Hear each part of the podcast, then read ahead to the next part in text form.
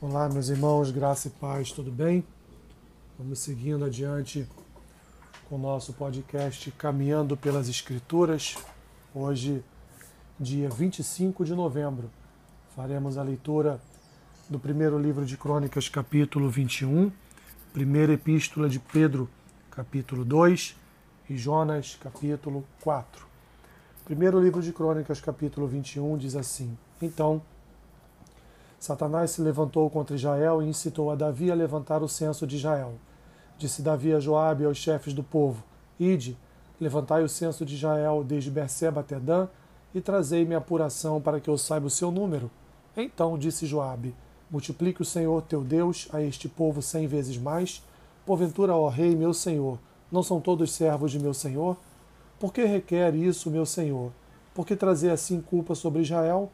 Porém a palavra do rei prevaleceu contra Joabe, pelo que saiu Joabe e percorreu todo Israel, então voltou para Jerusalém. Deu Joabe a Davi o recenseamento do povo. Havia em Israel um milhão e cem mil homens que puxavam da espada, e em Judá eram quatrocentos e setenta mil homens que puxavam da espada.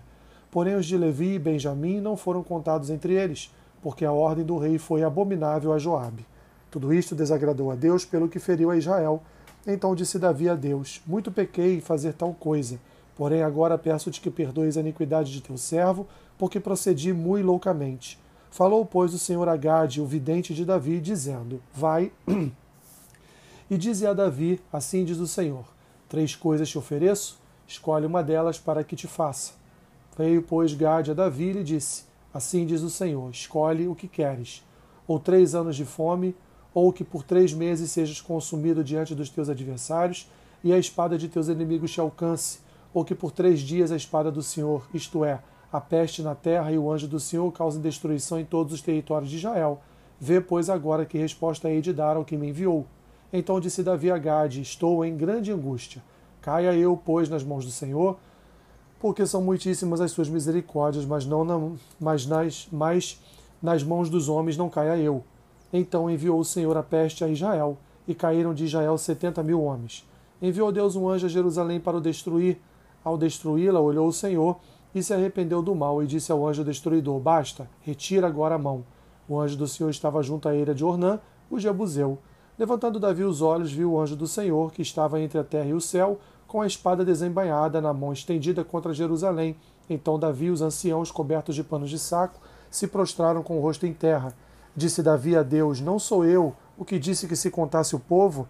Eu é que pequei, eu é que fiz muito mal. Porém, estas ovelhas que fizeram, ah, Senhor meu Deus, seja, pois, a tua mão contra mim e contra a casa de meu pai, e não para castigo do, meu, do teu povo.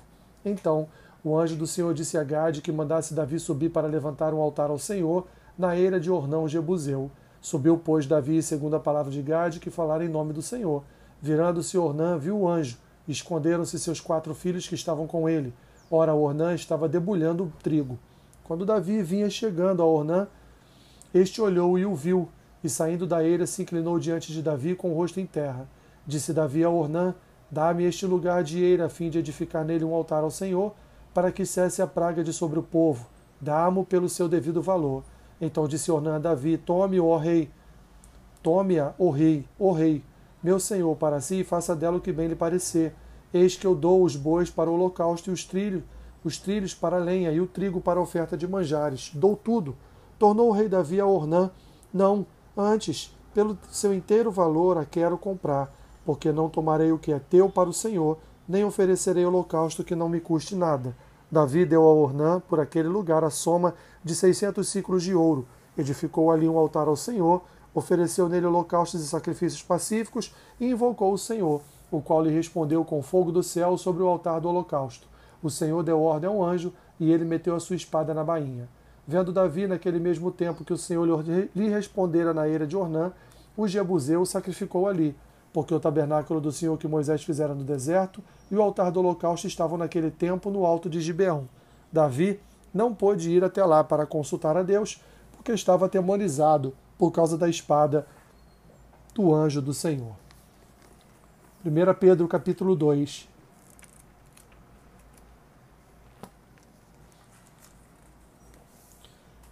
Despojando-vos, portanto, de toda maldade e dolo, de hipocrisias e invejas e toda sorte de maledicências, desejai ardentemente, como crianças recém-nascidas, o genuíno leite espiritual, para que por ele vos seja dado crescimento para a salvação, se é que já tendes a experiência de que o Senhor é bondoso, chegando-vos para ele a pedra que vive, rejeitada sim pelos homens, mas para com Deus eleita e preciosa. Também vós mesmos, como pedras que vivem, sois edificados casa espiritual para ser de sacerdócio santo, a fim de oferecer de sacrifícios espirituais agradáveis a Deus por intermédio de Jesus Cristo. Pois isto está na Escritura: Eis que põe em Sião uma pedra angular, eleita e preciosa, e quem nela crer não será de modo algum envergonhado. Para vós outros, portanto, os que credes, é a preciosidade, mas para os descrentes, a pedra que os construtores rejeitaram, essa veio a ser a principal pedra angular, e pedra de tropeço e rocha de ofensa. São estes os que tropeçam na palavra, sendo desobedientes, para o que também foram postos. Vós, pois, porém, sois raça eleita, sacerdócio real, nação santa, povo de propriedade exclusiva de Deus, a fim de proclamardes as virtudes daquele que vos chamou das trevas para a sua maravilhosa luz. Vós, sim, que antes não eres povo, mas agora sois povo de Deus, que não tinhas alcançado misericórdia, mas agora alcançaste misericórdia. Amados, exorto-vos como peregrinos e forasteiros, que sois, a vos absterdes das paixões carnais que fazem guerra contra a alma, mantendo exemplar o vosso procedimento no meio dos gentios, para que naquilo que falam contra vós outros, como de malfeitores, observando-vos em vossas boas obras, glorifiquem a Deus no dia da visitação. Sujeitai-vos a toda instituição humana por causa do Senhor, quer seja ao rei como soberano, quer às autoridades como enviadas por ele, tanto para castigo dos malfeitores como para louvor dos que praticam o bem. Porque assim é a vontade de Deus, que pela prática do bem façais emudecer a ignorância dos insensatos, como livres que sois, não usando, todavia, a liberdade de, por pretexto da malícia, mas vivendo como servos de Deus. Tratai todos com honra, amai os irmãos, temei a Deus, honrai ao Rei. Servos, sede submissos com todo temor ao vosso Senhor, não somente se for bom e cordato, mas também ao perverso, porque isto é grato, que alguém suporte tristezas, sofrendo injustamente por motivo de, da sua consciência para com Deus. Pois que glória há, se pecando e sendo esbofeteados por isso, o suportais com paciência. Se, entretanto, quando praticais o bem, sois igualmente afligidos e o suportais com paciência, isto é grato a Deus.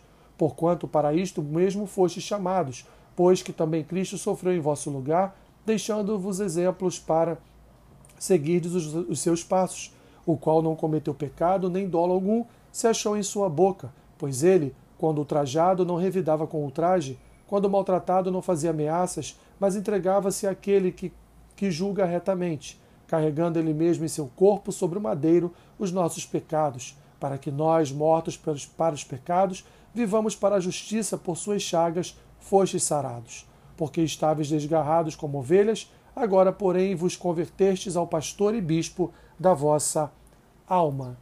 Jonas capítulo 4 Com isso, desgostou-se Jonas extremamente ficou irado, e orou ao Senhor e disse: Ah, Senhor, não foi isso que eu disse, estando ainda na minha terra? Por isso me adiantei, fugindo para Tarsis, pois sabia que és Deus clemente, misericordioso e tardio em irar-se, e grande em benignidade, que te arrependes do mal. Peço-te, pois, ó Senhor, tira-me a vida, porque melhor é morrer, me é morrer do que viver. E disse o Senhor: É razoável essa tua ira? Então Jonas saiu da cidade e assentou-se ao oriente da mesma, e ali fez uma enramada, e repousou debaixo dela à sombra, até ver o que aconteceria à cidade. Então fez o Senhor Deus nascer uma planta que subiu por cima de Jonas para que fizesse sombra sobre a sua cabeça, a fim de o livrar do seu desconforto. Jonas, pois, se alegrou em extremo por causa da planta. Mas Deus, no dia seguinte, ao subir da alva, enviou um verme, o qual feriu a planta e esta se secou. Em nascendo o sol, Deus mandou um vento calmoso oriental, e o sol bateu na cabeça de Jonas de maneira que desfalecia, pelo que pediu para si a morte, dizendo: Melhor me é morrer do que viver. Então perguntou Deus a Jonas: É razoável essa tua ira por causa da planta? E ele respondeu: É razoável minha ira até a morte.